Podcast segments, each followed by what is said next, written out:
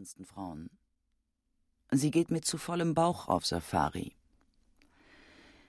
Brians sanftmütige, zierliche Frau Mary wurde Memsab Shai genannt, denn sie verlangte selbst in der Nacht noch nach Tee. Sie war, weil sie nur ihre Messer schärfte und nie ihre Zunge und Suaheli mit dem singenden Ton der Afrikaner sprach, sehr beliebt auf Karibu. Mary wusste über jede Schauri auf der Farm Bescheid. Sie teilte mit den Männern die lauten Worte und lachte über deren Scherze. Sie besuchte die Frauen in den Hütten, bewunderte ihre mit Asche blank gescheuerten Töpfe, die in der Sonne wie Gold leuchteten, und ihre fröhlichen Lieder, die die Frauen bei der Arbeit sangen. Weil Mary ihre Medizin den Kranken einflößte und deren Wunden behandelte, war im Laufe der Jahre der Spott verstummt, dass ihre Stimme so schwach sei wie ihre Arme, ihre Hüften schmäler und das Becken enger als bei den 13-jährigen Kikuyu-Mädchen. Nun, da die Memsab auf ihr Kind wartete, machte der Spott jedoch wieder Ernte. Marys Brüste waren zu klein. Bestimmt wollte sie nur deshalb ihr Kind in Nakuru gebären, damit sie ihm nicht auf der Farm ein Loch würde graben müssen, wenn es nicht leben sollte. Mary Unmittelbar vor dem Einsetzen des großen Regens im achten Monat ihrer Schwangerschaft hatten indes zunächst nur skurrile Gründe bewogen, sich für Nakuru zu entscheiden. Sie und Brian waren abergläubisch und wollten die Wiederholung einer beide belastenden Familientradition vermeiden. Mary war nämlich in der Garderobe vom Drury Lane Theatre in London zur Welt gekommen, ihre Mutter noch im Kostüm der Ophelia. Auch Brian hatte bei seiner Geburt unziemliche Umstände gemacht. Er wurde eine Stunde und 23 Minuten vor Konstantinopel im Orient Express geboren. Seine Mutter war auf verspäteter Hochzeitsreise gewesen und hatte ihre Schwangerschaft falsch berechnet. Beide Mütter pflegten sehr erbittert und in unpassenden Momenten ihren erschrockenen Kindern einen früh entwickelten Hang zur Taktlosigkeit vorzuwerfen. Seit zwei Wochen stand Marys gepackter Koffer hinter der Tür des Wohnzimmers.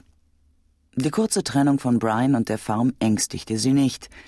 Sie sehnte sich nach einem Ortswechsel und freute sich auf die Zeit in dem luxuriösen Stag's Head Hotel in Nakuru. Dort würde sie entspannt und ohne die täglichen häuslichen Pflichten das Einsetzen der Wehen in der beruhigenden Nähe von Dr. Thorndyke erwarten können. Dies hatte der Arzt bei einer ersten Konsultation vorgeschlagen. Bei der zweiten Untersuchung hatte er dann mit leicht erhobenen Augenbrauen geraten, die Wartezeit in Nakuru großzügig zu bemessen. Trotzdem verzögerte sich die Abfahrt von Karibu. Mary, deren gute Hand mit Hunden in der ganzen Kolonie gerühmt wurde, sorgte sich um ihre Lieblingshündin Beauty. Die war hochträchtig und hatte schon zweimal ihre Welpen nicht angenommen. Weil es galt, für die bei den Farmern in der gesamten Rift Valley sehr beliebten und bereits vorbestellten kleinen Cocker Spaniels im Bedarfsfall eine geeignete Ziehmutter zu finden, verdrängte Mary Dr. Thorndykes erhobene Augenbrauen. Beauty und ich haben einen Pakt geschlossen, beruhigte ihn Mary, wenn Brian zum Aufbruch mahnte. Erst sie, dann ich. Hauptsache, du drängst uns nicht. Ich weiß genau, dass wir mit der verflixten Familientradition brechen werden. Gerade dies war ihrem Kind nicht vergönnt. Allerdings lieferte ausgerechnet der Umstand, dass es im Bett seiner Mutter geboren werden sollte, den ironischen Hinweis auf die Unberechenbarkeit des Schicksals. Das starke Gewitter nach einem besonders schwülen Tag im ersten Akt des Dramas war noch nicht einmal ungewöhnlich zum Ende der Trockenzeit, doch schon ein einziger Blitz reichte aus, um der Nacht ihre Ruhe zu rauben. Er fuhr mit einer so entfesselten Wut in den Affenbrotbaum auf dem Hügel an der Wasserstelle für das Vieh, dass er den kräftigsten Ast spaltete. Erst der blaue Morgenhimmel deckte auf, was der Farm widerfahren war. Das solide Wellblechdach vom Küchengebäude war abgerissen worden, der Raum verschlammt. Der Brunnen zwischen Küche und Wohnhaus war übergelaufen, der neue Wassertank hatte ein Leck, der Schornstein des Kamins und alle Regenrillen waren von Zweigen und aufgeweichtem Blattwerk verstopft. Das Schild mit dem sorgsam aufgemalten Zebramuster und der Aufschrift Karibu in rot strahlenden Lettern lag zerbrochen im schwarz gefärbten Gras. Männer, Frauen und Kinder starrten mit Augen groß wie die der Kühe in die Welt der Vernichtung.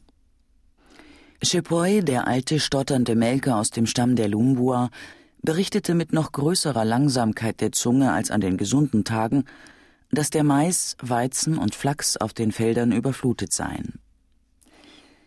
Die Hühner sind ertrunken, aber die Enten schwimmen auf den Chambas, stammelte er. Jetzt könnt ihr alle mitkommen und sehen, seufzte Brian, dass meine Bilder nur Hühner sind. Sie können nicht schwimmen. Der hellste Raum des Hauses mit der himmelblauen Decke, den weißen Wänden, vielen bunten Farbtöpfen und der Leinwand, auf der der Buana Mbusi mit den feinen Pinseln zaubern konnte, die alle auf der Farm bewunderten, hatte kaum Schaden genommen. Brians Atelier wurde von einer mächtigen Zeder bewacht, die es vor dem Regen geschützt hatte. Nur das Fenster war aufgesprungen und hatte den Sturm hereingelassen. Das noch nicht fertig gemalte Bild von dem Kikuyu-Jungen Manjala mit einer jungen Ziege war von der Staffelei unter den großen Holztisch geweht worden. Auf dem Kopf der Ziege lag schwanzwedelnd die Cockerhündin Beauty und zeugte fünf kräftige Welpen. Deren Fell war schon trocken. Mary umarmte lachend Kamau und fing an zu weinen, als sie Brian küsste. Gott sei Dank, sie hat es geschafft, sagte sie und bückte sich, um den ermatteten Hund zu streicheln.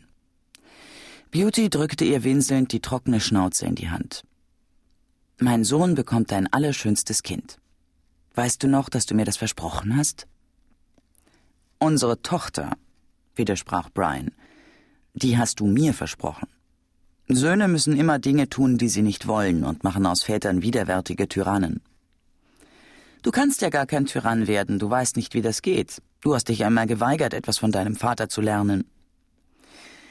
Beim Aufstehen stolperte Mary. Sie griff erschrocken nach Brians Arm. Einen Moment stand sie reglos da, als fürchte sie den nächsten Schritt. Dann ging sie schwerfällig ans offene Fenster, zog einen Stuhl zu sich heran, wollte sich setzen, klammerte sich jedoch nur an die Lehne, ließ sie stöhnend wieder los, presste die Hände an den Leib und schrie Nein, Reg dich nicht auf, beruhigte Brian. Die ersten Wehen haben noch nichts zu bedeuten. Wir haben genug Zeit, um nach Nakuru zu kommen. Ich ziehe mich nur um, flüsterte Mary. Sie war sehr bleich und atmete hastig.